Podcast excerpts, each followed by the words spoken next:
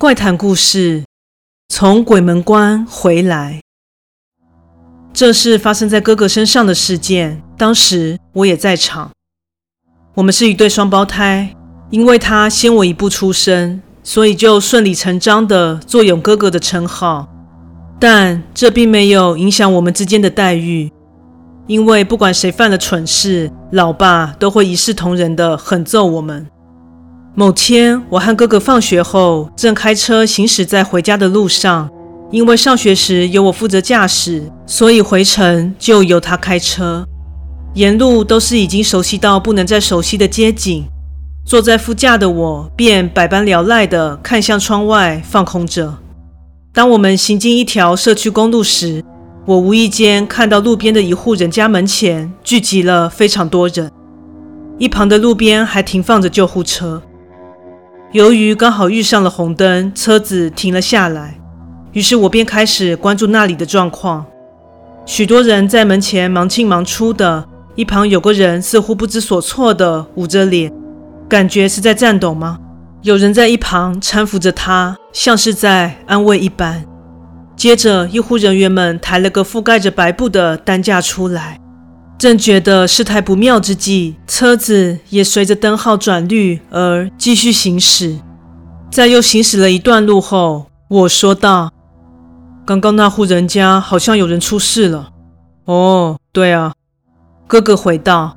“虽然不知道发生了什么事，但愿那家人节哀啊。”我又说道：“但如果是做傻事的话，就只是给人找麻烦而已啊。”当下觉得哥哥的这一番话有些太过主观了，又不知道是什么原因，你不要在那边乱说了。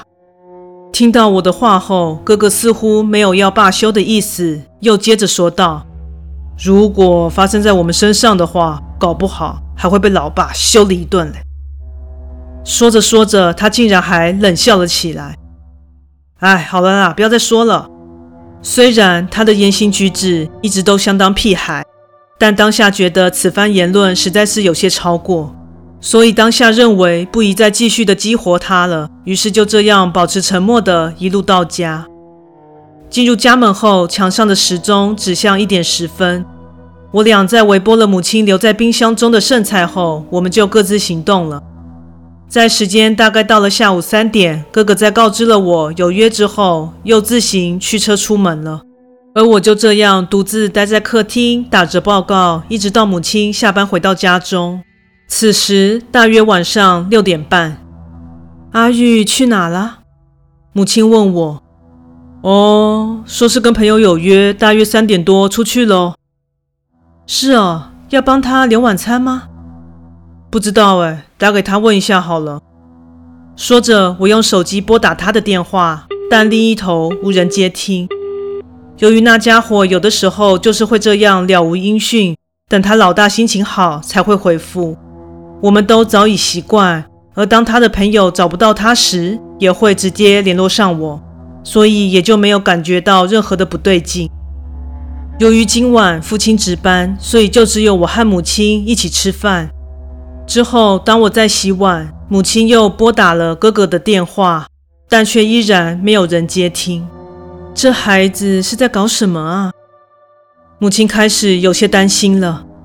我看了一下墙上的时钟，此时已经临近九点了。想说等等打给他的朋友问问看他的行踪好了。就在此时，大门响起了不流畅的开锁声，接着哥哥走了进来。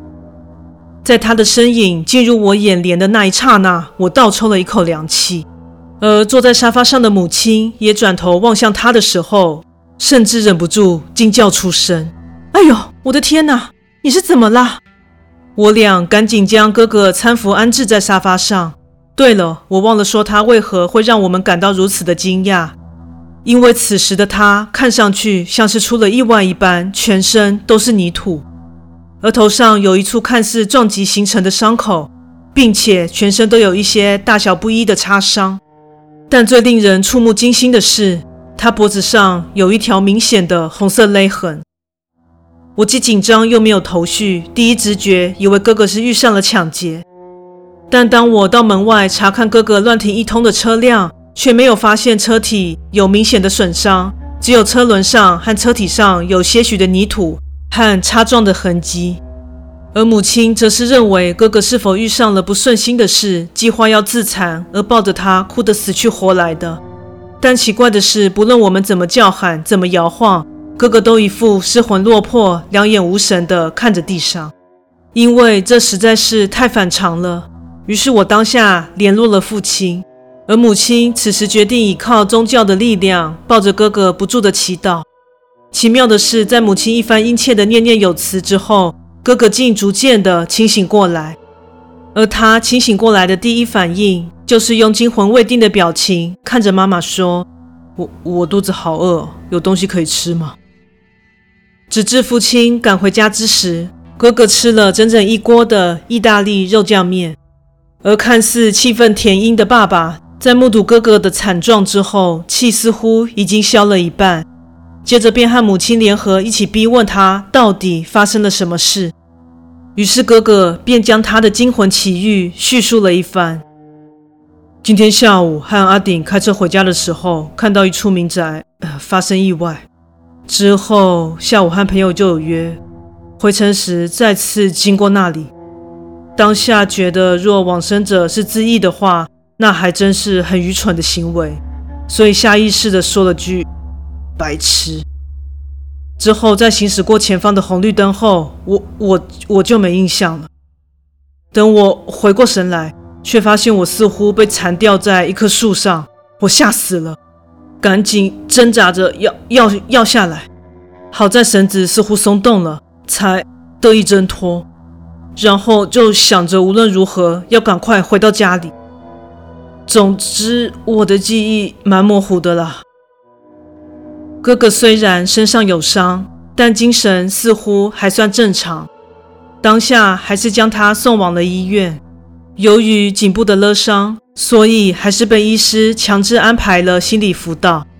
事后，父亲依照哥哥提供的行车路线申请调阅监视器画面。但令人毛骨悚然的是，从头到尾都是哥哥自主性的将车开到了山边。因为山里没有监视录像，所以我们就假想了以下情境：在到达不知名的目的地后，他下了车，取出后车厢的童军绳后，踩上车，将绳子绑在树上，便进行一连串诡异且无法解释的行为。接着，在莫名的清醒过来后，又开着车自行返家。因为一切的一切实在是太令人费解以及难以置信。也确定哥哥在生活和人际上没有存在任何情节重大的矛盾之后，这件事情就被封存在我们一家人的心底了。而事发后的第三天，我忽然注意到一则地方新闻，内容表示一名男子因长期抑郁，在家中自縊往生，地点就是我和哥哥当时行经的那户人家。当下十分的震惊。也让我把发生在哥哥身上的诡异事件联系了起来，让我从此深信，对于另一世界的事物，必须保持着敬畏之情。故事说完喽，感谢你的收听，诚挚欢迎订阅我的频道。若身边有喜欢恐怖灵异故事的朋友，也欢迎将本频道推荐给他们哦。另外，本人在 YouTube 上有频道，在 Facebook 上有粉丝专业。现在 IG 也有账号，欢迎至这三个地方帮我订阅及追踪哦。那我们下次再见。